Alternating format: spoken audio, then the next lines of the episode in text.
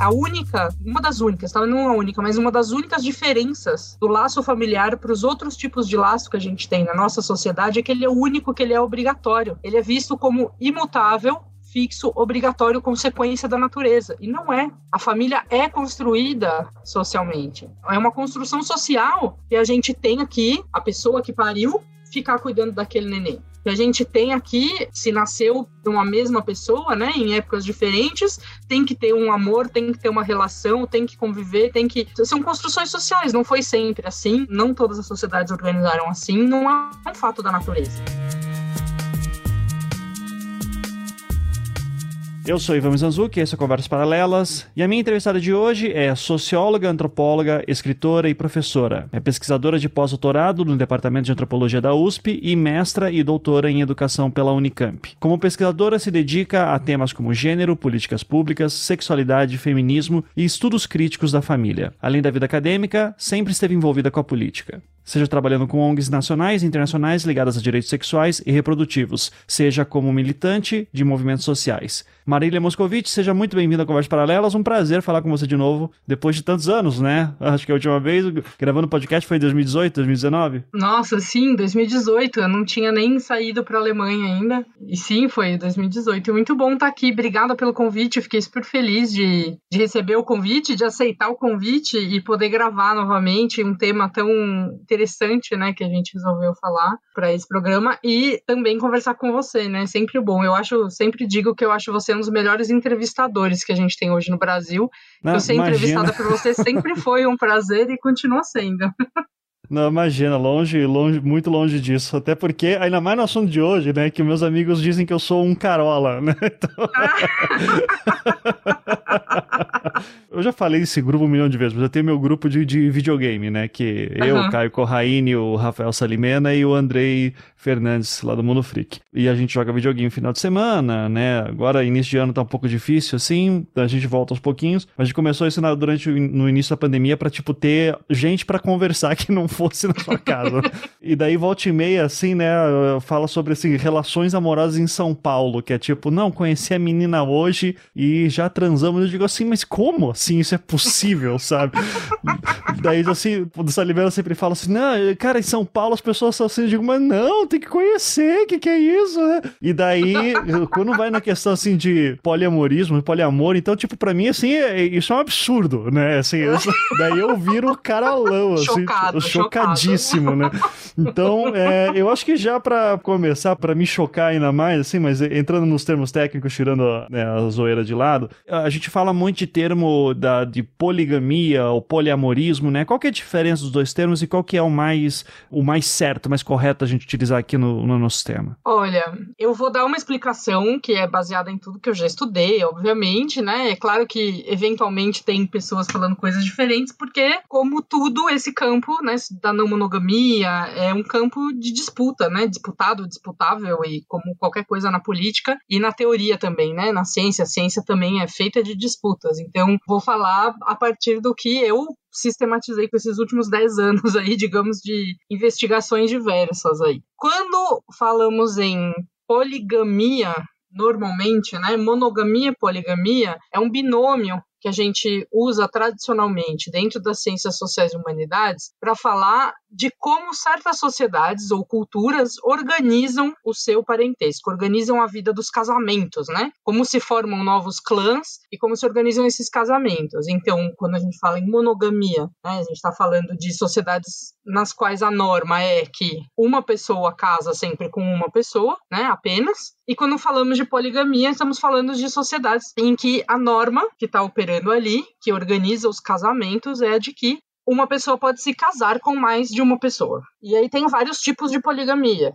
Em geral, se faz tradicionalmente uma divisão aí de gênero entre os casos de sociedades, né, ou, ou enfim, etnias, etc., que são poligínicas, né, poliginia, que seria normalmente um homem com várias esposas, né, um marido com várias esposas, e poliandria, que é uma esposa com vários maridos. Hoje em dia, aqui, pra gente pensar o Brasil, né? Caso mais conhecido e próximo da maioria das pessoas que já se atentou para isso, né, de poliginia, são os mormons, né, o grupo conhecido como mormons. É uma poliginia religiosa, ou seja, tem a ver com uma, uma visão religiosa sobre aquilo. Apesar de a regra da sociedade brasileira ser monogâmica, né, a norma é monogâmica, mas existem uhum. aí grupos que tradicionalmente se organizam de outra forma. Existe uma etnia indígena, por exemplo, aqui no Brasil, que chama Zoé, que é poliândrica. É uma mulher que tem vários maridos, né? Não dá para falar exatamente no sentido de marido e mulher no sentido cristão, claro, isso é uma adaptação, mas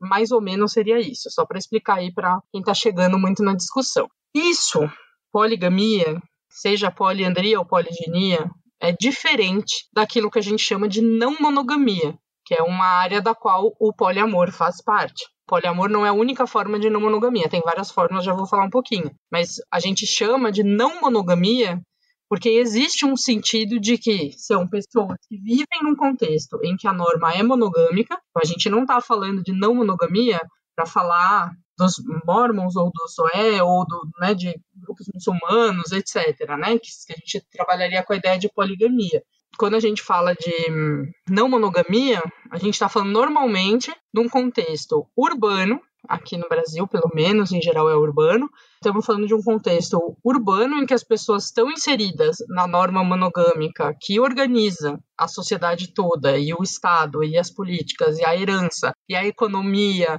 é, o amor romântico, a forma de se construir subjetividade e tudo isso, mas elas se propõem a viver uma prática afetiva, amorosa, sexual, de amizade, de construção de laços de solidariedade que tensiona com essa norma monogâmica, que cria uma tensão, que está procurando questionar e desmontar essa norma monogâmica de alguma forma. Então seria mais ou menos essa diferença entre essas duas coisas a princípio. Existem algumas críticas de pessoas, daí já é assim, uma coisa super do debate interno, né? Existem algumas críticas de pessoas que falam que é bobagem fazer essa separação entre poligamia e, e não monogamia, ou então tentam colocar num sentido que isso assim eu acho que é uma coisa interessante, entender que a poligamia é um dos tipos de não monogamia, né? Então usar não monogamia como uma coisa bem genérica. Né? Então a poligamia seria um tipo de não monogamia, assim como o poliamor, assim como outros tipos de não monogamia, anarquia relacional, relações livres e por aí vamos. Tem muitos tipos. E daí nesse sentido, tá? Acho que a gente pode conversar sobre os tipos mais para frente, sobre as questões das dinâmicas que existem por aí, mas eu acho que o que eu já vou te perguntar de lá assim é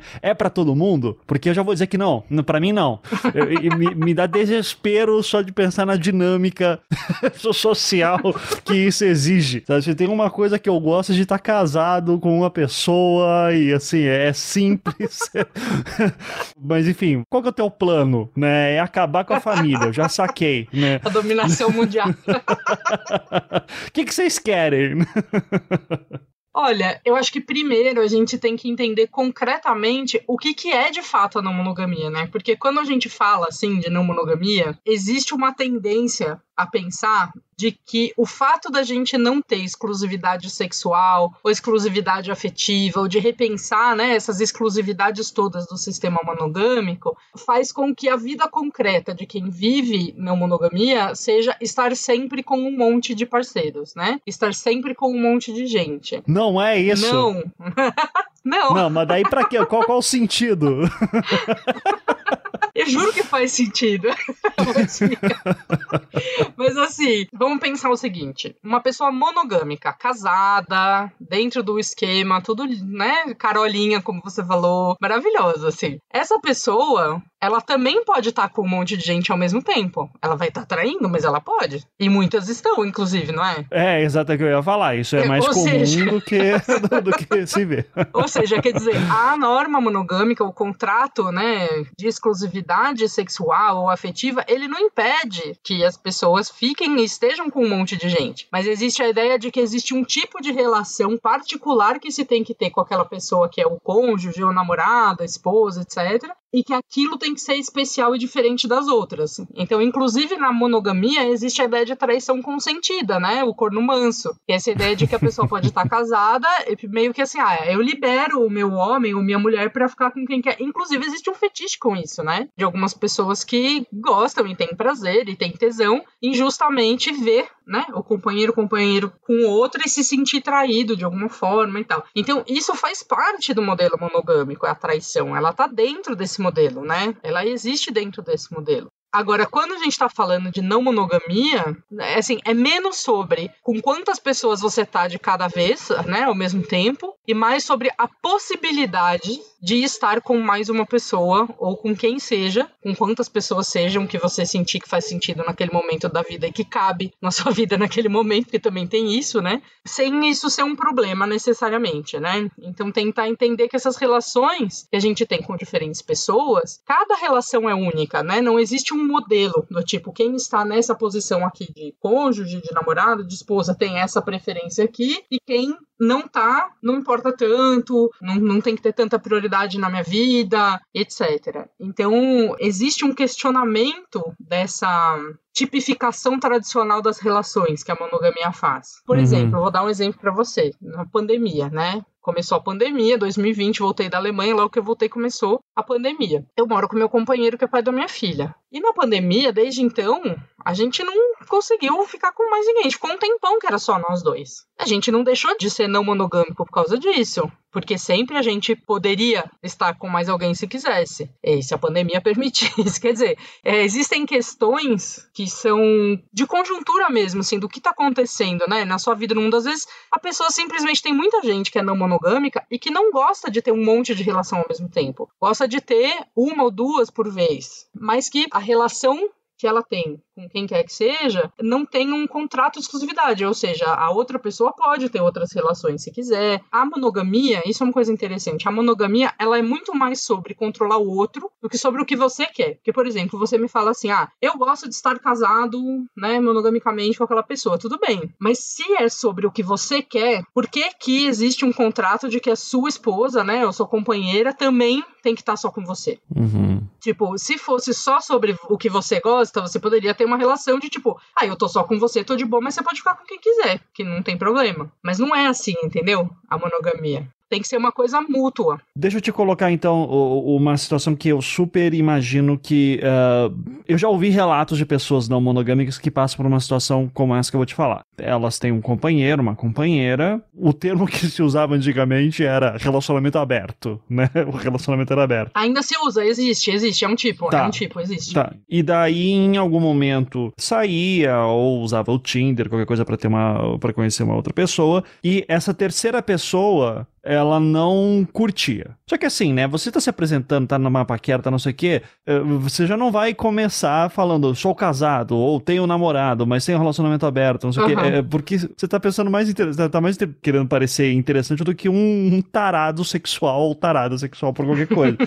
então, como é que fica sobre essa terceira pessoa? Porque, querendo ou não, nós estamos numa sociedade que é monogâmica, né? A grande maioria das pessoas uhum. é, por uhum. mais que sejam hipócritas. E a ideia de estar tá participando como uma terceira pessoa dentro de um relacionamento já estabelecido previamente não deve ser agradável para todo mundo. Então, como é que funciona esse protocolo? Uhum. Já é de lá, tá falando assim, ó, curti você, mas é o seguinte, já tem um relacionamento, você vai ser só aqui um, um caso meu, que quem tá com meu filho, minha filha em casa é outra pessoa. Porque para essa pessoa, eu tô ouvindo assim, ó, a gente não vai ter um futuro estabelecido no aqui. Isso aqui é um, vai ser divertido, vai ser bacana, se curtir legal legal, mas é, não tem futuro a longo prazo. A impressão que eu tenho é que é isso que as pessoas ouvem quando dizem que assim, não, uhum. faz parte de um relacionamento aberto, né? Então como é que fica isso? Olha, a gente tem que ver que tem tipos e tipos de não monogamia e de relações na sociedade, né? Então tem gente que realmente, assim, não, não quer participar de relações que sejam não monogâmicas ou abertas, enfim. E as pessoas estão no direito dela de fazer isso, né?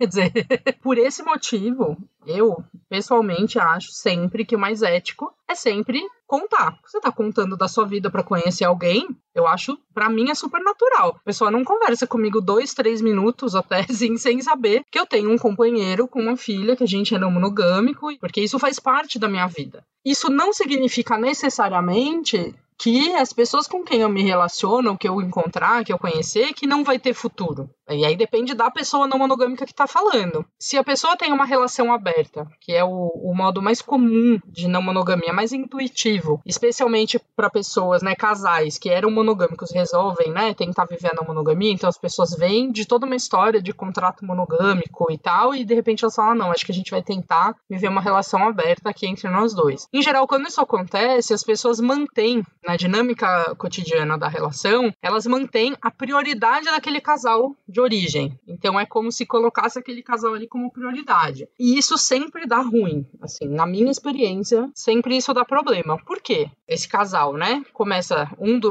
uma das pessoas do casal começa a se relacionar com uma terceira pessoa, justamente. Às vezes essa terceira pessoa, ela é uma pessoa sim que tem interesse em não monogamia, então ela topa começar essa relação, mas aí em algum momento alguém do casal fica incomodado e fala: "Não, não quero mais que você saia com ninguém, ou que você saia com essa pessoa porque eu tô incomodada com ela. E aí existe o que a gente chama de um poder de veto, assim. Do tipo, começa a se apaixonar pela pessoa e começa a passar mais Exato. tempo com ela, por exemplo, né? Uhum, Exatamente. E aí rola uma coisa tipo, um poder de veto, sabe? E isso é muito injusto com a terceira pessoa, né? Então muita gente tem trauma ou problemas de ter tentado viver relação aberta ou namorar alguém que tinha uma relação aberta e deu ruim. Mas é importante a gente lembrar que esse não, esse não é o único modelo de não monogamia possível. Existem muitos modelos, inclusive os modelos de pessoas que fazem justamente o contrário, né? Querem trazer os companheiros, namorados, etc., novos, né? Que não vivem na mesma casa, por exemplo, para tentar viver a vida cotidiana junto, para morar junto e tal. Ou o contrário, para algumas pessoas é um alívio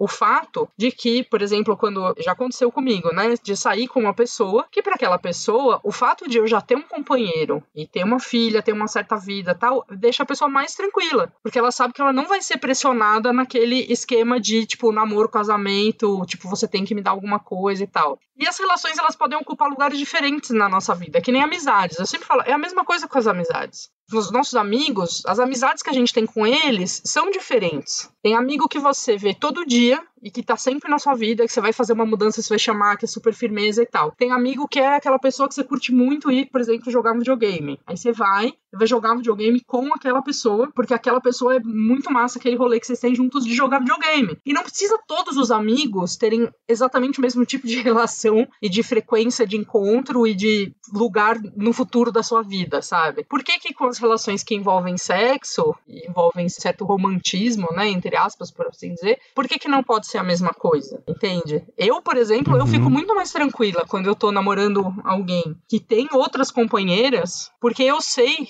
que as demandas dessa pessoa vão ser divididas de formas diferentes para todo mundo né? Uhum. Ninguém é capaz de dar conta sozinho de todas as demandas de outra pessoa. Tanto que, mesmo quem tem casamentos monogâmicos e tal, os casamentos monogâmicos que você vê que as pessoas estão bem, felizes, são em geral aqueles que as pessoas têm o quê? Amigos, né? Sua própria vida, se tem rolês separados. Então, você joga videogame com um certo grupo de amigos, não precisa ser a Anne que vai jogar videogame com você, né? Sua esposa. Pode ser esses amigos. Tipo, quer dizer, você não tá. Uma demanda afetiva, ou de lazer, ou de diversão, de vivência social que você tem, que não é cumprida com aquela pessoa. Então, na verdade, verdadeira, todo mundo já faz afetivamente, socialmente, esse movimento de multiplicidade das relações. Só que a gente foi educado para entender que se existe sexo e erotismo numa certa relação, essa relação ela tem que ser única, nesse caso específico. E em vez da gente pensar que não, você pode ter sexo e erotismo em várias relações diferentes e elas podem ter lugares diferentes e tudo bem. Tem gente que é da não monogamia que começa uma relação e já tem um, uma coisa muito certa na cabeça do tipo, ah, eu sei que lugar que eu quero essa pessoa na minha vida. Uhum. Eu não sou assim.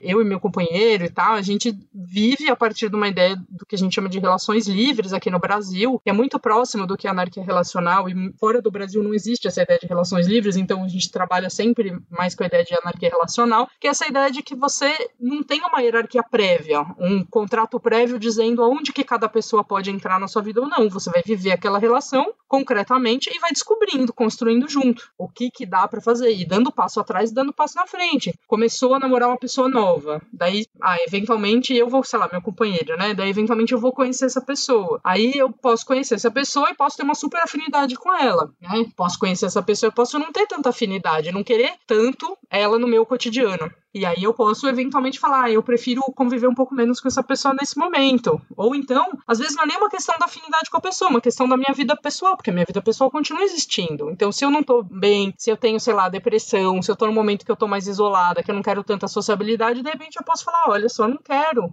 gente nova na minha vida nesse momento. Então vai lá, vai lá na tua relação, curte, sai, vai lá na casa dela, não sei o que, mas tipo, eu não tô afim agora, sabe? De conhecer uma pessoa nova. E assim a gente vai construindo, né? Porque a vida é complexa de qualquer forma. É, não, não, sim, claro. E eu também não quero transformar isso aqui num, num análise da vida de Marília Moscovitch, tá? Porque, assim, eu também entendo que tua experiência é uma que não é. Né, existem outras por aí, né? Com Mas certeza, é, eu, vou, é, eu vou colocar uma situação que, para mim, é nesse momento que eu viro o Ivan Carola, tá? Mas é assim, por exemplo, e isso, claro, vem da minha formação, né? Estudei em colégio católico, não sou católico, não sou cristão nem nada, mas as coisas ficam lá pra gente. Mas eu, a vida inteira, família polonesa, né? Enfim, fica com aquela, aquele lance muito da família sendo, sabe, tipo, quando tudo estiver na merda, tem alguém para te ajudar. E daí, até por conta da minha pesquisa agora para a próxima temporada do Projeto Humanos, que é sobre Altamira, né? É, eu fui para Altamira e daí, conversando com o pessoal lá das antigas, a gente tá falando de um pessoal que foi para uma cidade super pobre, interior do Pará, na década de 70, 80, sabe? Totalmente abandonadas por noção estatal, né? E é muito doido, assim, eu lembro muito de conversar com uma pessoa em off, assim, e um senhor lá analfabeto, que já tinha, já devia ter seus 70, 80 anos, assim, e ele falando lá sobre as esposas que ele teve e os filhos que ele tem, e uma frase dele que me chocou muito, assim, foi ele falar, ah, não sei nem mais quantos filhos eu tenho por aí. Uhum. E, e na minha cabeça, eu com um filho de um ano... naquela época, eu ouvi aquilo dizendo: Meu Deus, esse cara acho que nunca ninou uma criança na vida e deixou tudo pra mãe, sempre, sabe? Daí fica a questão da mulher, sempre abandonada, tendo que uhum. cuidar dos três filhos sozinha, né? E eu tenho certeza que esse cara, ele não vai ter discussão sobre poliamor, sobre não monogamia. Daí, de novo, a gente não tá falando de um grande centro urbano. Mas meu ponto é: esse cara não é monogâmico. Ele claramente não tem uma noção também de, de compromisso familiar, assim assim muito grande, do tipo de amarras tudo e cai para a mulher. Então, é, para mim é engraçado isso porque eu ouço muito essa discussão sobre a não monogamia como uma forma até de questionar um patriarcado. E daí eu entendo, porque sempre é uma questão hipócrita para cacete de homens que traem mulheres e as mulheres nunca tiveram nem a possibilidade de discutir talvez o interesse em outros maridos e tal, né, em, em outras pessoas, né? Tanto que poliandria é super raro, né, em, em sociedades em geral. Mas eu ao mesmo tempo eu vejo monogamia monogamia como uma maneira até de proteção social de famílias, assim, muitas vezes, sabe? Do tipo, eu tenho um compromisso com essa pessoa, nós temos um filho e eu preciso cuidar dela. Ao mesmo tempo, também eu não sei, eu sei que, tipo, isso não deveria ser uh, imposto, isso deveria ser óbvio, né? Você tem uma criança para cuidar e tudo. Mas o meu medo é do tipo, tô num relacionamento não monogâmico, começo a ficar com outras pessoas e começo a ter uh, interesse, assim, de, tipo, tem um date marcado pro dia tal e a,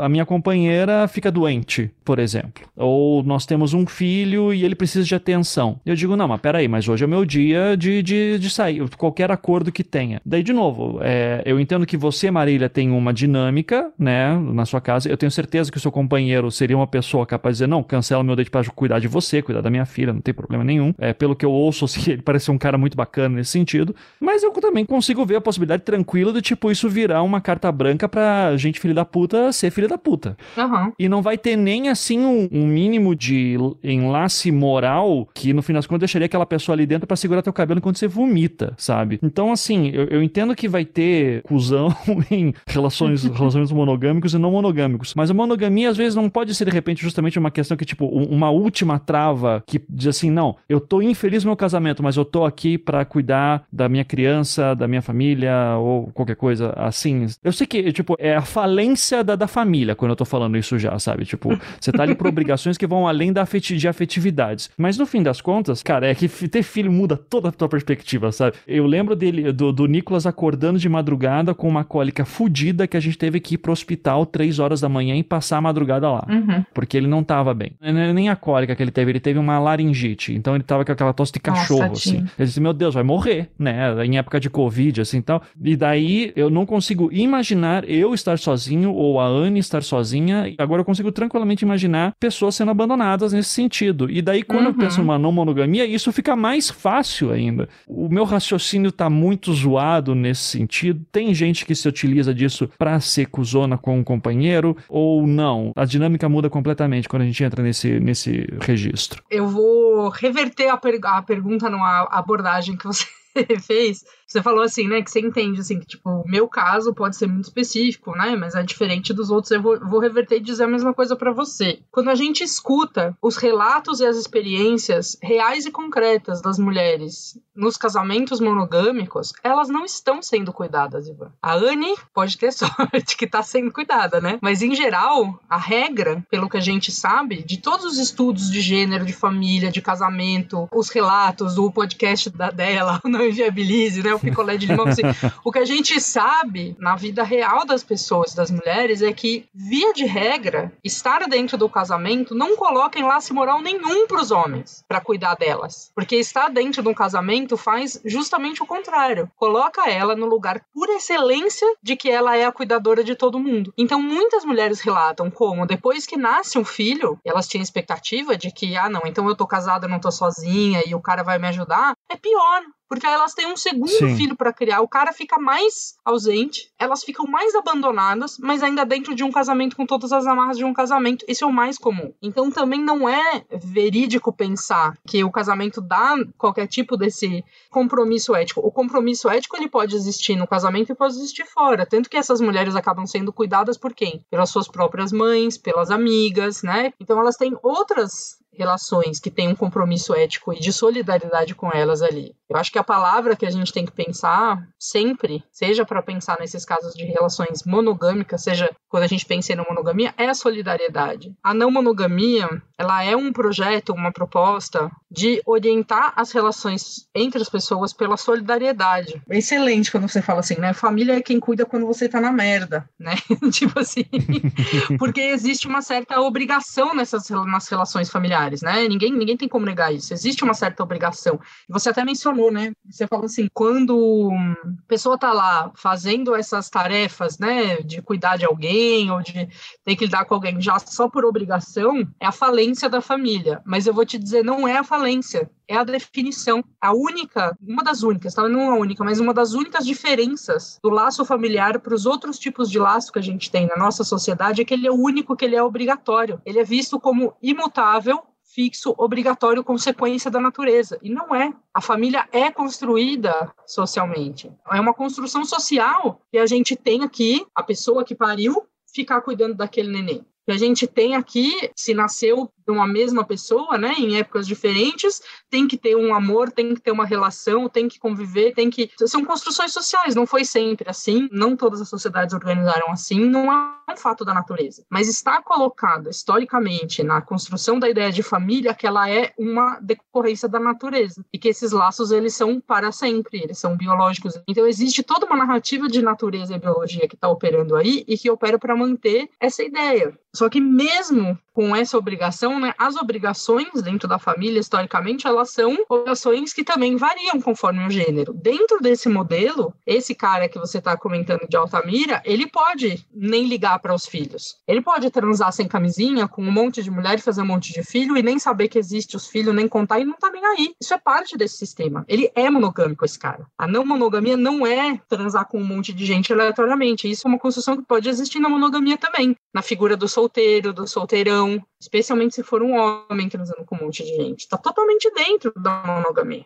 Uhum. A monogamia, ela é um sistema complexo e que opera tantas esferas da vida social e tem essa capacidade justamente porque ela comporta certo elemento de, de tensão dentro dela, né? Que é isso, você olha uma pessoa e fala, ah, mas se a pessoa é tão monogâmica assim, por que, que fica traindo, né? Ou por que, que fica transando com um monte de gente? Porque a monogamia, como sistema, não é sobre transar com um monte de gente ou não, que é o que eu estava falando no começo. Ela é uma coisa um pouco maior do que isso, assim. É quais são as ideias que orientam esse transar com um monte de gente. É engraçado que quando a gente vê, aí vou pegar o exemplo que você deu que foi muito bom. Quando a gente coloca a criança no meio, as pessoas ficam de cabelo em pé falando como que você vai viver na monogamia com um filho no meio? Porque você acrescenta toda uma camada de problema, de preocupação, né? De, enfim, é, emergências, de atenção, de uma relação na sua vida que precisa de muito cuidado, de muita atenção, de muito tempo, de muita energia. Como que você dá conta, né? Como que faz isso? E as pessoas fazem. O que acontece é que imagina só, imagina que você tá foi viajar com, né, você tá uma pessoa casada, vai viajar com um companheiro e em casa tá o outro companheiro com um filho cuidando, enfim. É justamente na não monogamia que essa pessoa que ficou em casa pode não estar sozinha também. Ela pode estar com uma amiga, ela pode estar com outro companheiro que também ajuda a criar o filho. É justamente a não monogamia que dá essa possibilidade. E, ao mesmo tempo, também tem que entender que existe todo um, vamos dizer, um ecossistema de redes de relações que vai se montando, né? Então, por exemplo, qualquer pessoa que entre na vida do meu companheiro, hoje em dia, tem que entender que existem algumas coisas que ele vai precisar colocar de limite, que existem limites concretos que tem a ver com a nossa filha, tipo, de cuidados com ela e faz parte da vida, porque mesmo se fosse uma relação monogâmica, então imagina assim, uma pessoa se divorciou, tem um filho pequeno, ou então é uma mãe solo, né? Então, assim, o pai nem o pai da criança, por exemplo, nem tá presente, nem pinta, assim, nem das caras. Essa mulher cria essa criança sozinha e ela tem uma relação monogâmica com um namorado monogâmico. Esse namorado monogâmico também vai ter que entender se ela precisar desmarcar alguma coisa por causa do filho, né? É, então, assim, isso é uma coisa que, de qualquer forma, vai se repetir. É uma questão muito mais de criar esse diálogo. Então, são desafios concretos, né? Que a gente vai ter que, vai ter que viver resolvendo. Eu acho uh, legal você estar tá falando tudo isso, porque, assim, eu, obviamente, tenho uma afinidade com você, né? Eu entendo, a gente está no mesmo. Você está mais para a esquerda na trincheira do que eu, assim, né? Mas é. Agora, o... sempre que eu, eu me, me vejo nesses debates, eu lembro muito de, sabe, estar tá no, no, no mestrado, assim. Daí eu tenho que citar os nomes, né? Porque. Uh, para justamente ver o nível de carolice que às vezes eu chego nesse ponto. Porque, gente, era 2008, o mundo era outro, tá? Assim, 2007, 2008. Nossa, mas estava na aula de... Saudades, é. mundo pré-crise. Exato. Mas eu estava no, no, mestrado, aula de filosofia da religião com o senhor Luiz Felipe Pondé antes de ficar maluco. Ai, né? Jesus. Não sei se foi antes de ficar maluco ou você que mudou. Não, eu costumo dizer assim, que é, ele nunca escondeu que ele era um cara mais conservador e tudo assim, né? Só que ele é um conservador, sabe? Tipo, eu costumo dizer que assim, cara, eu acho que o Pondé é muito mais show, performance do que aquilo. Performance sabe? total. Especialmente os textos mais estúpidos dele, assim, né? Porque eu sempre costumo dizer que é o melhor professor que eu já tive, sabe? De tipo, domínio em sala de aula, de discussão, conseguir apontar vários lados, assim, tal, inclusive muito conhecimento sobre as esquerdas, sobre o debate da esquerda, né? Uhum. Só que assim, uma coisa é o cara em sala de aula como professor numa, numa um mestrado, doutorado, outra coisa é ele escrevendo para Folha de São Paulo, né? Então acho que isso é assim que claro. colocar. Tanto que o livro dele sobre Nelson Rodrigues, para mim, foi uma grande decepção, porque eu estava esperando aquele pondé de sala de aula, né? E não para os leitores da Folha.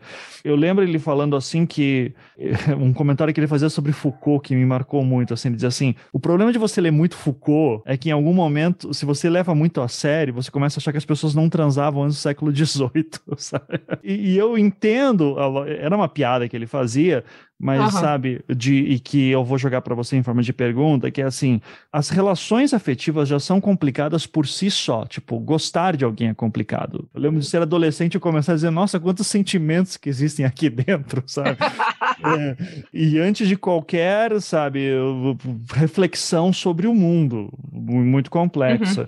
E daí eu ouço pessoas super inteligentes como você e outras assim falando sobre não monogamia, eu digo, cara, me parece que assim que você tem que entender toda uma teoria, sabe, para fazer uma coisa muito mais simples que é gostar de alguém ou de um grupo de pessoas. Eu te jogo isso como de pergunta, assim, não vira um tipo de, de dinâmica afetiva que exige muito conhecimento para funcionar, do tipo, sabe? Eu tenho certeza que você não conhece alguém no bar, assim, essa pessoa torce pro Vasco, voltou no Bolsonaro e se incomodou, sabe? E você tem um relacionamento com ela. Eu imagino que é uma galera que é mais de esquerda, intelectualizada, que tem uma noção sobre como funciona esse tipo de dinâmica. Eu não acho que é qualquer um que se encontra na balada, sabe? Que funciona. Uhum.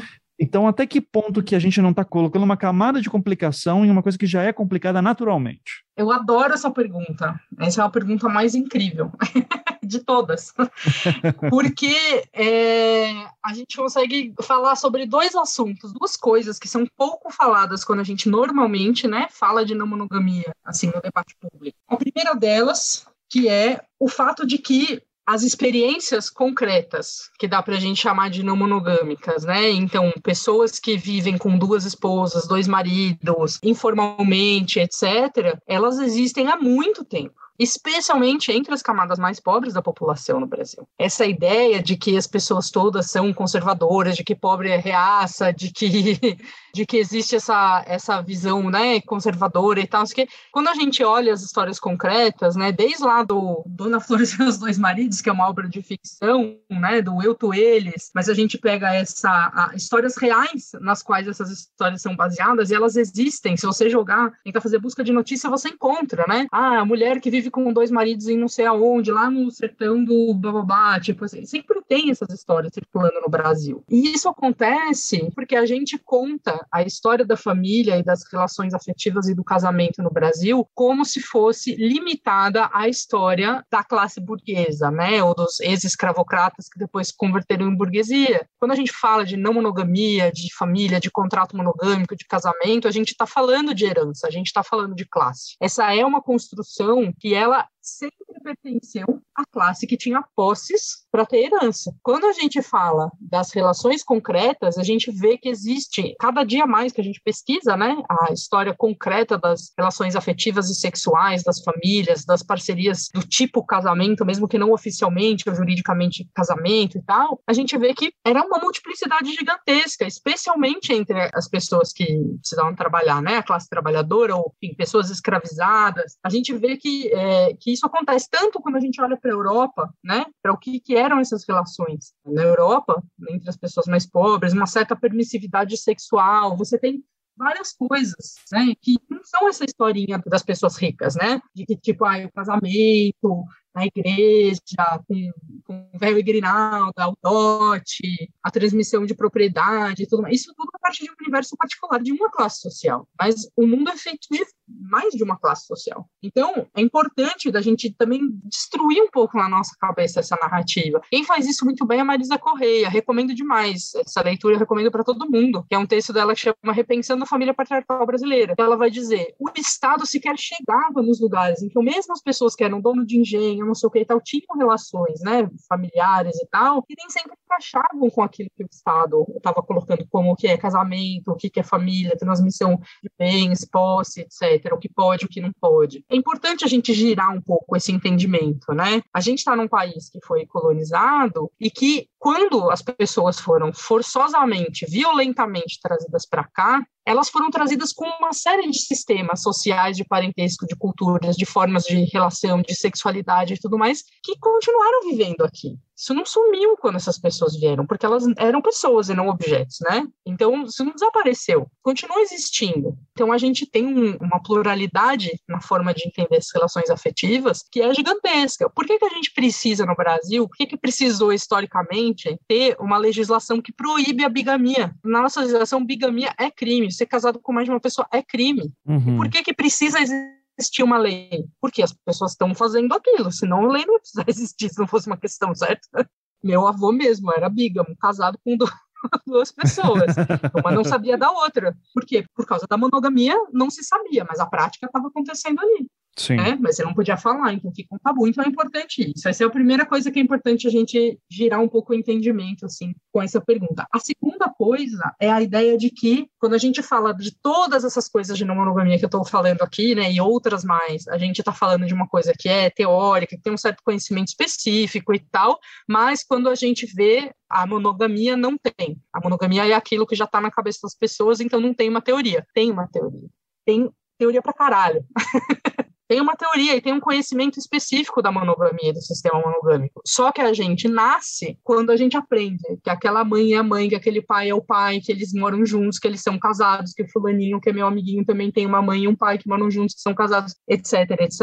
E assiste o filme da Disney, e assiste a novela das seis, e assiste. A gente aprende essa teoria. Tipo, se uma pessoa, ela com 30 anos de idade, ela começa a viver relações é, não monogâmicas, e ela começa a ter contato com essa teoria, ela passou 30 anos tendo contato com a teoria monogâmica. Ela passou 30 anos sendo ensinada o que, que é aceitável ela exigir de um parceiro, o que, que é amor, o que, que é considerado uma demonstração de amor, uma prova de amor, o que, que é considerado desrespeito, o que, que ela pode ou não pode fazer se aquela pessoa romper uma certa cláusula do contrato, seja traição ou outra coisa, né, do contrato de, de amor que está acontecendo ali, uhum. é, de amor, de respeito, de convivência, enfim, né. Então, ela tá com aquele roteiro inteiro na cabeça. Então, é claro que quando a pessoa começa a viver não monogamia, que é um antissistema, quando a pessoa começa a viver isso, tem dois casos. Tem o caso das pessoas que começam a viver isso e não têm muito acesso ao conhecimento específico acumulado sobre essas relações não monogâmicas. Essas pessoas normalmente vão tateando sozinhas. Muitas vezes dá ruim por causa disso. Já posso até explicar um pouquinho por quê, né? Aí daqui a pouco, se tiver interesse, se você perguntar e tudo mais, se achar que vale a pena. Ou então essa pessoa pode ter contato com outras pessoas que vivem em relações não monogâmicas, para entender que estratégias essas pessoas usam no cotidiano para resolver problemas típicos da não monogamia, para entender como que uma relação pode efetivamente ser ou não, o que, que dá para pensar, exigir, viver, etc., nesse novo modelo. Então, é um pouco isso, sabe? É como se tivesse que aprender uma nova língua, sendo que a sua língua materna é aquela ali que você falou a vida inteira, e você nunca nem sabia que dava para falar outra língua, sim. Né? Que era possível. Então, sim, tem um conhecimento específico que ajuda de verdade as pessoas a viverem relações não monogâmicas mais saudáveis e a sentirem que elas estão sendo amparadas. Porque quando você vive uma coisa que é contra-hegemônica, sempre, se você é LGBT, se você é uma pessoa trans, se você é vegano, se, sabe, várias coisas. Se você vive, tem uma prática cotidiana que é contra-hegemônica, é massacrante. Se você não tem outras pessoas que vivem aquilo e um certo conhecimento acumulado do grupo que também compartilha aquilo. É massacrante, porque você tem que o tempo inteiro responder a diversas tentativas de deslegitimar aquilo que é a sua forma de viver. Sim. E é muito violento. E existem violências que são muito específicas a pessoas não monogâmicas, né? Você tem, é, de fato, assim, tem direitos que você não alcança, que você não pode ter, tem um monte de coisas. Então é importante também pensar que esse conhecimento específico, não é uma coisa assim que tá, tá complicando. É mais difícil do que continuar seguindo a corrente daquilo que você aprendeu desde que você nasceu. Só para deixar claro também, eu, eu, jamais vou contra a percepção de que o casamento é uma construção social. Uhum. O meu ponto só eh, nessa discussão toda que daí me coloca é, eu até queria ver o teu comentário sobre isso. Eu, eu já vi essa discussão aparecendo daí justamente usando o exemplo que você deu, de, por exemplo, assim, não, a pessoa ele ela é de algum de alguma das siglas LGBTQI, né? E ela também vai na contramão de uma heteronormatividade que existe estabelecida na sociedade, tarará. Então, eu acho que não é uma comparação justa, né, nesse sentido, uhum. porque a pessoa, ela sempre se sentiu deslocada da heteronormatividade. Isso faz parte da sua constituição, seja isso por questão biológica, neurológica, não sei. Esse debate não, não vou nem trazer para cá. Mas você ouve uma narrativa muito comum que é assim: eu sempre me senti deslocado disso aqui que me era apresentado como um normal. Não importa quanto o filme da Xuxa beijando o Sérgio Malandro, é, eu sempre, eu nunca achei aquilo legal para mim, né? E eu não vejo essa impulsividade, né, essa, esse instinto, numa, na falta de uma palavra melhor, numa questão sobre relacionamentos e, e construção de relacionamentos. Eu vejo isso quando, sabe, daí de novo, todo o meu pepino aqui muitas vezes é do tipo, como isso é, muito fácil de homens se aproveitarem. Então, assim, citando um caso de um relacionamento não monogâmico, entre aspas, famoso, assim, mas que teve o John Lennon com a Yoko Ono, famoso caso que em algum momento eles brigaram e a Yoko falou, não, fica lá com a minha amiga amiga um tempo, daí volta para cá se você gostar, sabe? Qualquer coisa assim. Uhum. Eu acho que tem que lembrar que antes de Yoko Ono, John Lennon teve um outro casamento, que teve um filho, que foi o Julian, que foi um filho que ele esqueceu. Olha, eu não me lembro nem o nome da esposa, se eu não me engano era Cynthia o nome dela. E assim, é uma mulher que foi abandonada. Para mim é sempre muito curioso e legal ouvir você falando isso, porque você traz a questão da monogamia até como um empoderamento feminino, quando na prática, quando, quando a gente cita os casos antigos, na sociedade que existiam antigamente, são raríssimos os casos das mulheres que viveram relacionamentos não monogâmicos, enquanto homens é, de novo, né, como você mesmo falou, assim, eles podem, eh, às vezes a figura do solteirão, mas mais comum ainda é o cara ter dois casamentos, três famílias, né, abandonar uma Sim. família para outra, e daí acha uma mulher que é um pouco mais livre, e daí que legal, sabe? Então, o estigma que me vem muito forte na questão da não monogamia, e eu imagino que esse é o esforço que vocês têm que lutar sempre, é justamente, tipo, tirar essa ideia de oba-oba e, ao mesmo tempo, não deixar que homens utilizem esse espaço para fazer festa e abandonar mulheres, coisa que sempre fizeram, abandonar suas companheiras. Eles não, é que eles não precisam desse espaço para isso, você entende? Todos esses casos que você tá me falando, do John Lennon, do cara com duas famílias, é tudo dentro da monogamia. Isso é tudo monogamia. Esse abandono é dentro da monogamia. O fato de que depois o John Lennon resolveu viver uma relação não monogâmica, tudo bem. Mas a Yoko Ono também estava vivendo. Não é raro as mulheres viverem,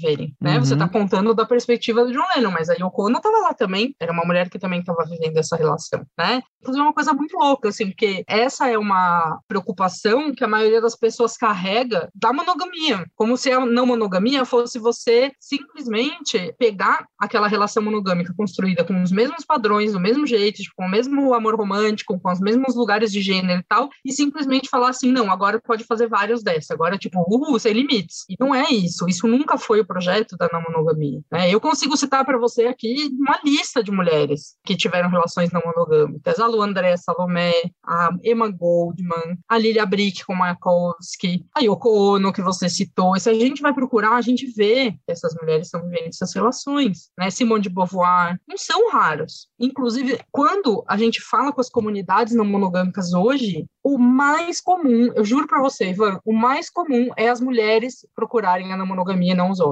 Os homens aceitam, tipo assim, eles estão numa relação fechada, né? E o casal resolve abrir. Em geral, é a mulher. E é muito comum que a mulher se encontre muito mais na não monogamia. Por quê? Porque a maioria dos caras, para eles, o sistema monogâmico é completamente confortável. Ele pode ficar com um monte de pessoa do mesmo jeito, só que no sistema monogâmico ele não precisa dar satisfação para ninguém. Se a mulher ficar puta que ele traiu, ele ainda pode tirar ela de louca, tipo o clássico, que sempre acontece. E ele não precisa da não monogamia. A diferença na não monogamia é que daí a companheira dele vai poder fazer também. Uhum. Isso ele não quer. Eles não querem. Inclusive, muito comum. Eu tive um caso uma época com um cara, uma época assim, durante anos, né? Um caso que se estendeu, assim, era meio que um, um rolê eventual, assim, quando dava, a gente se encontrava, tipo, tipo, ficava, transava, tinha um crush, uma paquera, assim, meio ongoing. E esse cara, nesse período de não sei quantos anos, ele teve várias namoradas, esposa, não sei o que, tá, tá, tá, tá, tá. E eu sabia que mesmo quando ele nem me encontrava, eu sabia que ele traía com outras mulheres. E eu perguntei pra ele, assim, cara, mas vem cá, por que que você não...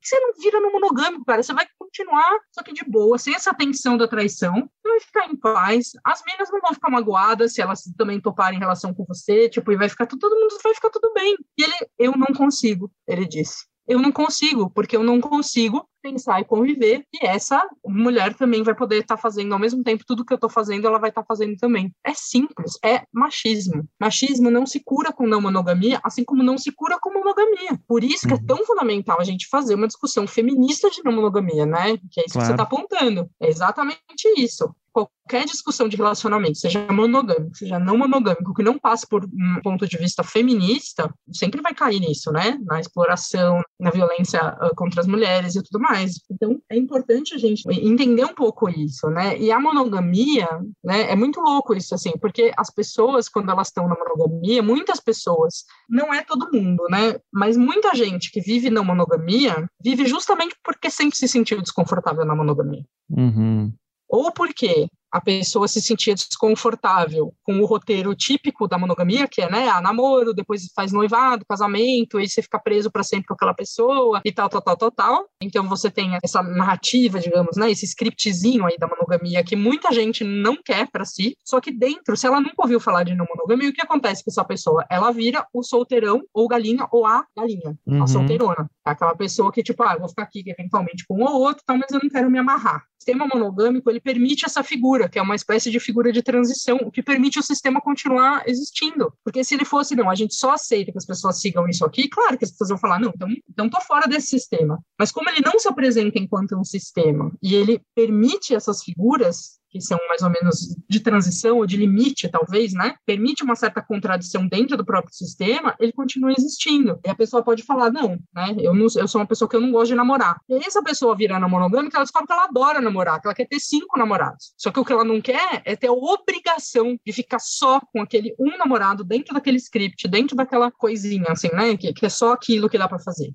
Então é muito louco isso, né? Eu mesma terminei, né? Eu comecei a viver relações não monogâmicas em 2014, quando terminei um casamento abusivo, e imediatamente eu não tinha esse vocabulário, eu não tinha esse conhecimento compartilhado dessa comunidade não monogâmica. Eu só sabia que eu não queria nunca mais entrar numa relação que o tipo de relação desse autorização para outra pessoa controlar minha vida. Ou, tipo, ter opinião e tentar controlar minha vida, sabe? E, uhum. especialmente a minha sexualidade. E aí foi um processo daí de descobrir esse conhecimento acumulado aí dessa, das relações não monogâmicas, né, pela comunidade de pessoas que vivem essas relações. E aí, quando eu olho hoje, é muito louco, porque quando eu comecei a olhar recentemente, né, encontrar diário anotado da minha adolescência, não sei o que tal, eu comecei a ver que desde então já tinha várias coisas que me incomodavam e que incomodavam os meus namorados. Eu, tipo, eu achei uma carta outro dia de um ex-namorado meu da adolescência dizendo assim: Marília, por que que você fica o tempo todo dizendo que fulano é tesudo, que não sei quem é bonita,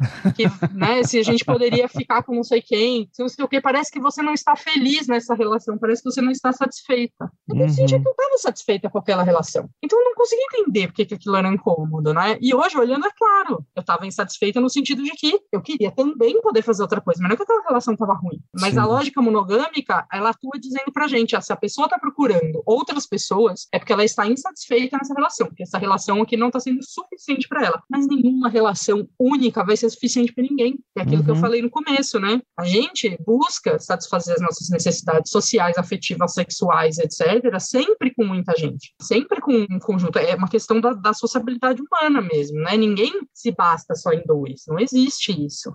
A monogamia quer fingir que existe, mas não existe na prática. Deixa então eu te fazer, para a gente já encerrar, uh, uma última pergunta, porque o programa aqui tem uma hora só. Aqui não é anticast. O anticast era uh, aquela loucura. Eu falei, pro, falei pro meu companheiro que eu ia gravar com você hoje, ele falou assim: putz, você nem vai estar aqui na hora do almoço, né? Que você vai estar. Eu falei: não.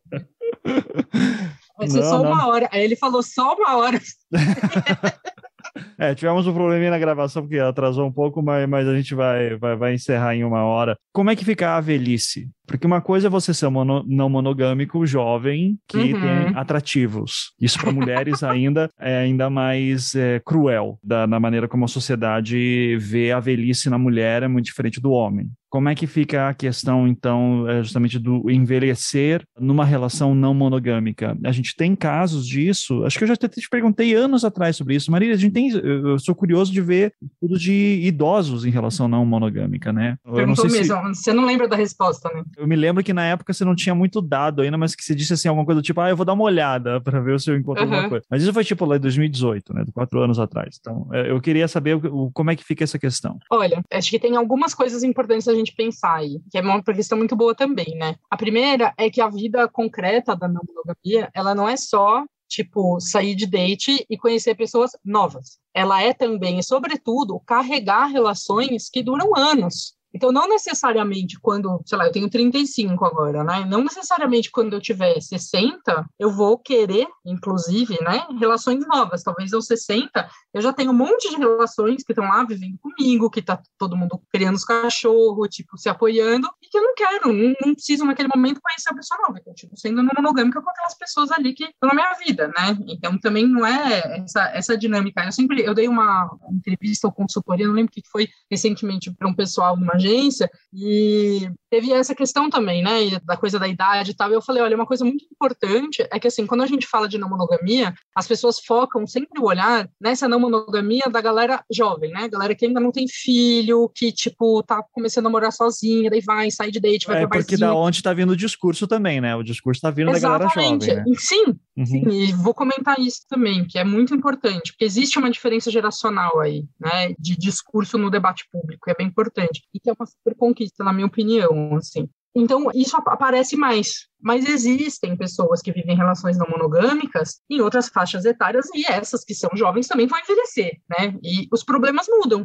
Os problemas da vida, inclusive que é monogâmico, né? O problema do jovem que está lá tendo relações monogâmicas com 20 anos é diferente do que está com 40 anos, esposa, filho, o pai morre, não sei o que. São problemas da vida diferentes que vão acontecendo, né? E é isso, vai mudar, né? A vida das pessoas, conforme elas vão envelhecendo, vai mudar. Mas sobre a questão estética, também tem assim, uma segunda camada, né, dessa coisa de atratividade, de se quiser um parceiro novo e tudo mais, que é importante também a gente entender, que é a ideia de que um corpo idoso, um corpo velho, mesmo masculino, né, masculino e feminino, de que ele não é bonito, ou que ele não é tão bonito, ou que ele é, não é atraente, ou que ele não vai ser atraente e tudo mais, essa é uma ideia que ela está completamente ancorada na noção de família, na noção de que o ciclo, entre aspas, natural, e digo entre aspas porque esse é o discurso, né, mas ele não é natural, de que o ciclo natural da vida é ser jovem e atraente, daí você consegue um parceiro sexual para a vida toda, se casa e depois você não precisa mais ser atraente, você não é mais atraente. Então a gente não sexualiza o corpo idoso, porque existe uma narrativa de família que está por trás dessa não sexualização. De que aquele não é um corpo para o sexo, aquele não é um corpo que vai procriar, aquele não é um corpo, né? Aquele é um corpo que está lá envelhecendo, morrendo na paz, na tranquilidade e não tem nada. Não é assim, né? A gente sabe que não. Inclusive, o que significa ter 60 anos hoje é muito diferente do que significava ter 60 anos há 50 anos atrás ou um século atrás. Então, a gente precisa também desmontar um pouco isso, e a ideia, né, quando você pensa uh, não monogamicamente nas relações, você também vai desconstruindo outras coisas, como diversidade de corpos, beleza, né, um monte de coisas que vão sendo desconstruídas juntos também, porque você está pensando nas relações a partir de uma construção de solidariedade. Agora, eu pessoalmente, é o sonho da minha vida. Envelhecer na monogâmica com uma galera que mora junto, que se cuida, e que todo mundo cria os filhos juntos, cachorro, sabe? tipo... Hippie é. pra caralho vocês, assim, vão tocar violão. Cara, eu já falo, eu sou bolcha hippie, é isso. Eu tenho bolcha e tenho. Uhum. Porque realmente, se você pensar, né, hoje em dia, quando a gente pensa velhice, a gente pensa o quê? Ah, a pessoa teve filhos, aqueles filhos já casaram, já tem a sua família, já tem as suas, né, as suas, as suas, seu núcleo familiar de cuidado primário e cotidiano e tudo mais, e os idosos ficam ali como se, se não tivessem relações na vida. E pensar na monogamia é um jeito de pensar também que essas relações vão ser carregadas e que as pessoas não vão ficar abandonadas, como muitas ficam hoje. Digamos, o ciclo esperado de uma família é que essa família produza outras famílias mas com a morte das pessoas, não sei o que, então em algum momento essa família de origem ela vai se dissolvendo. É como a gente narra e acredita que seja esse ciclo da família como se fosse um ciclo natural. E não precisa ser assim, porque se a gente tem uma sociedade em que as relações são baseadas numa construção mútua de solidariedade e não na obrigação por conta de uma narrativa de vínculo biológico, a gente tem também pessoas mais felizes depois, mais velhas, né? Cuidadas e com vínculo e com laço e com afeto e tudo mais. Também é uma possibilidade. Então eu penso justamente que é excelente, assim. Agora, tem uma coisa que você traz que é muito importante, que é, hoje em dia, é difícil, sim, a gente encontrar pessoas de 60, 70 anos que vivem na monogamia. Por quê? Porque essa é, um, é uma forma de viver que sempre foi muito restrita a pouquíssimas pessoas, a um círculo muito restrito. E essa coisa não estava no debate público, porque as relações sociais até hoje não permitiram que publicamente a gente pudesse vir e falar que, ah, sou contra a família. Ah, eu acho que, né, a sexualidade tem que ser assim. Ah, eu acho que esse negócio de casamento é bobagem. Eu acho que o amor é uma, um discurso, né, é um discurso para vender filme, né? é, falar essas coisas antes não tinha espaço. Quando eu era adolescente, eu ficava lendo essa cartinha aí do meu, do meu ex-namorado e pensei, caramba, né? Se eu tivesse tido contato com esse discurso, como os adolescentes têm hoje, por causa da internet, por causa de programas como esse aqui, por conta de né, documentário que saiu lá na GNT, por causa de blá, blá, blá, blá, se eu tivesse contato com isso e soubesse que as pessoas existem assim, vivendo assim, eu não teria nem pensado duas vezes de falar é isso que eu quero, entendeu? Porque aquilo ali ia casar com o que eu acho. Então, o que, que eu passei a minha vida fazendo? O que muita gente faz. Fica namorando, monogâmico, fiel, lindo, maravilhoso. Um ano, dois anos. Termina, porque às vezes enjoa da pessoa, enjoa da coisa, começa a ficar ruim, se sente atraído por outro e entra em crise falando: puxa, eu tô atraído por outra pessoa, quer dizer que eu não posso mais estar com essa, então termina para ficar com aquele outro. E aí depois galinhava durante um ano ou dois e ficava alternando, né? Galinhagem e namoro monogâmico. Tá, tá, tá, tá, tá, tá, tá. e até o dia que eu vi que assim, não precisa mais, ó mas isso foi um processo, porque não estava no debate público, não estava colocado. E quando se coloca e você enxerga a vida das pessoas vivendo daquele jeito, você fala: caramba, tem uma outra opção, né? Tem uma outra possibilidade. E aí é algo que eu sempre falo junto com a Amanda, a Palha, a gente é companheira como eu sou com o meu companheiro que mora aqui comigo, só que ela mora longe. tipo assim, mas é tipo minha companheira de vida, parceira intelectual, amiga, nós somos quase um casal, assim, uhum. A gente sempre conversa sobre isso, assim, sobre como é fundamental que não só a gente fala da teoria, né, falar que ah, da história da família, porque os laços de parentesco, porque o capital, porque blá blá blá blá, mas a gente mostre a vida das pessoas. Então, aquele documentário da GNT, que é o Amores Livres, por exemplo, né, que são vários episódios, e ele vai mostrando diferentes configurações de não monogamia em cada episódio. O segundo episódio é uma história que eu vivi, né, que eu fiz parte é, na época. E assim, quando você mostra isso para as pessoas, as pessoas, elas falam, nossa, olha só, é possível outra coisa. Vou ter um novo conjunto de problemas para resolver, vou ter que lidar com outras coisas que não são essas aqui da monogamia, mas eu quero tentar viver, experimentar, ver como é que isso faz. Então é importante também isso, né? Que você sabe que existe, isso tá, aparece para as pessoas, existe um, uma riqueza de experiência compartilhada, sabe? Que é absolutamente fundamental para a gente construir essas relações de outra forma na sociedade. Sim. É, você falando aí me, me, me, fez pensar em duas coisas. Primeiro, que eu claramente não tenho aptidão social para ser não monogâmico, porque só a ideia de conhecer mais pessoas me dá pânico, independente de qualquer relacionamento er erótico, sabe? É mais realmente conhecer pessoas é uma coisa que me desgasta. Mas fora isso, eu tô maratonando de novo de Grey's Anatomy, né? Sei que você gosta também. É, e eu lembro de um, de um episódio, deve ter sido lá pela sétima, oitava temporada, que era um casal de velhinhos e, Ai, sim, e, a, tá, e a mulher tava morrendo e ela tava fazendo entrevista com outras mulheres. Daí, tipo, os médicos não entendendo nada. Daí tava assim, não, tá fazendo entrevista pro amante dela. Mas assim, como uhum. assim, né? Daí, daí em algum momento, né? Tem o, amante e o marido, né? Tem tipo os dois, assim, é muito bom esse episódio. É, daí o marido explica, olha, a gente era casado por muito tempo, daí um dia a gente parou de, de ter interesse sexual no outro, mas gostava muito de ser companheiro do outro. E daí ela conheceu esse cara, e esse cara é muito bacana, a gente joga golfe junto, então... Sim. E, e ela tá preocupada com ele, depois, o que, que vai acontecer com ele depois que ela morrer. Eu digo, olha aí, ó, faz todo sentido, né? E, uhum. Então, isso que é, é uma coisa que às vezes eu sinto falta, né? Uhum. Que foi uma coisa você falou, de ter exemplos que é, desmistifiquem boa parte disso, Sim. especialmente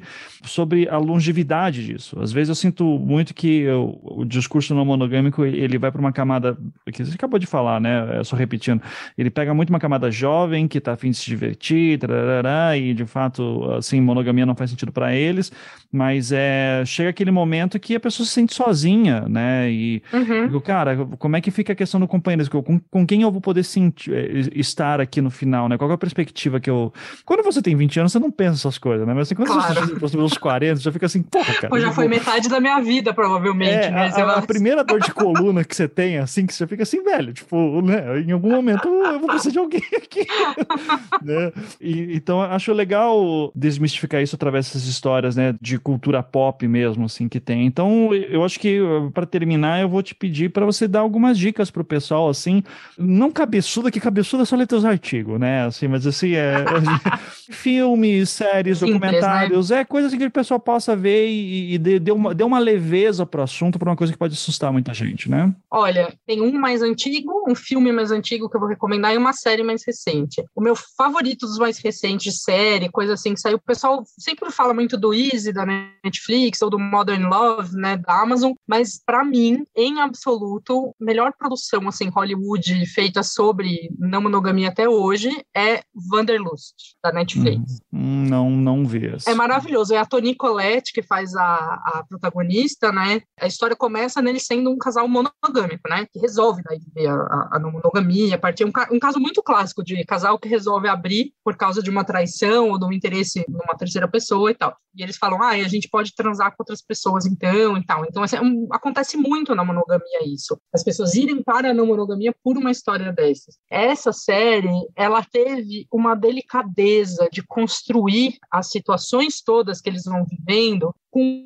um jeito muito realista, sabe? Foi a primeira vez que eu assisti uma coisa assim de Hollywood que envolve na monogamia e tal, e que eu falei assim, nossa, mas é exatamente as histórias que a gente vive, que a gente ouve, que a gente sabe que os amigos passaram, sabe? Parecia que era tipo uma conversa normal que eu já tive com amigos em algum país por aí, assim, sobre não monogamia, né? Essa realmente recomendo muito, Wanderlust. Eu não sei se vai ter mais temporada, são, é, são poucos episódios. São seis episódios que foi em 2018, então, né, se não teve até agora a nova temporada, é. não deve ter, não. Uhum. É uma minissérie. Mas é muito bom, assim. Esse é muito bom mesmo. Então, essa eu gosto muito. E uma outra, que é pra gente sonhar, uma utopia, assim, eu uso muito nas minhas aulas, é a Excêntrica Família de Antônio. É um filme holandês, da década de 90, do começo da década de 90, que conta a história da Antônia, que é essa senhora que volta, ela saiu da vila de onde ela saiu antes da, da Segunda Guerra, e ela volta na década de 50 com a filha dela, só que a vila é aquela coisa completamente conservadora, e ela é totalmente visionária, assim, né? Ela e as pessoas que vêm com ela. Então ela vai agregando pessoas agregando pessoas na fazenda onde ela vive e construindo os laços sociais ali naquela fazenda são os laços sociais tradicionais de casamento, religião, morte, etc., sexualidade, né, etc., lá no, na vila, né, e, claro que tem toda uma reação das pessoas mais conservadoras da vila e tudo mais, mas a maneira como isso é construído no filme é muito massa para a gente pensar uma possível utopia de relações que não são baseadas na obrigatoriedade. Então não é um filme exatamente sobre não monogamia, mas é um filme que ajuda a gente a ter uma imaginação do que, que dá para ser a relação entre as pessoas baseada na solidariedade, sabe? É muito legal, assim, eu recomendo demais. Legal, as dicas estão anotadas aqui, agradeço e também vou, vou Esse tem no YouTube, delas. viu? A Receita que a Família de Antônia tem ah, é? com legenda em português no YouTube. Ah, e eu vi que ganhou Oscar também em 95, É, né? mas é incrível, uhum. é incrível. Eu nem sei como que não tem, assim, em algum streaming, sabe? Porque é tipo... mas tem no YouTube com legenda, só que no YouTube ele tá com o título Excêntrica Família de Antonieta, porque o título tá em português de Portugal, mas o, a legenda é português do Brasil. Isso, no canal do Bicho Carpinteiro, acabei de ver aqui. Sei lá, mas... É, não, também é um aleatório aqui, assim, mas, mas que bom, obrigado, bicho carpinteiro. Então, uh, Marília, como sempre, prazer conversar com você, obrigado, foi bom matar saudades. Nossa, muito e, bom. E aqui o teu espaço de jabá aí, né, onde é que o pessoal te encontra, Oba! o que você está fazendo, fica à vontade aí. Olha, eu sou em todas as redes sociais, né, arroba Marília Moscou, M-O-S-C-O-U, igual a capital da Rússia mesmo, é apelido de família. Então é arroba Marília Moscou em todas as redes. Tenho Instagram e Twitter principalmente, né? As outras eu não costumo usar muito. Eu tenho um site profissional com umas coisas, até link para os episódios do Anticast, outras coisas que eu já participei aí, que é maríliamoscou.com.br. E tenho também no momento uma campanha de financiamento recorrente, né, para dar um apoio aí para as coisas que eu estou escrevendo, que é apoia-se, né? Então é apoia.se barra Marília Moscou. Em breve, aí já vai ficar o, o vem aí, né? vem aí. Vem aí. Eu tive um podcast que se chamava Libre, que era um podcast sobre não monogamia. Fez bastante sucesso, mas o, o meu amigo que fazia edição na rádio, Diego Mesa Marques, ele faleceu em 2020 infelizmente, né? Saudades, Diego, fica aí homenagem também, um querido, um cara que fomentava muito rádio livre e podcast independente, assim, em São Paulo. E depois que ele faleceu, eu não consegui mais voltar, assim, foi muito difícil, não só de, de tempo, essas coisas, mas realmente porque me mexia muito, assim, sabe? Pensar fazer sem ele e tal. E aí agora, o plano é parece que vai dar certo, a gente voltar com o Libre esse semestre, só que com duas hostas, eu e Amanda Palha juntas, nesse podcast aí sobre não monogamia e relações livres e família e tudo mais, né? Então vamos ver, eu espero que role direitinho, não consigo dar uma data, mas só para vocês ficarem ligados, quem estiver ouvindo, né? Tá ligado aí nos canais que a gente vai acabar avisando de qualquer forma. Ah, excelente, muito bom. Então obrigado, Marília, ficarei atento, fiquem atentos também aos perfis aí da Marília Moscovitch. E é isso, muito obrigado, é, boa sorte nos seus projetos. Obrigada pra você também. Foi muito massa. Ótimo. Tchau, gente. Tchau, tchau. Este podcast foi editado pela Maremoto.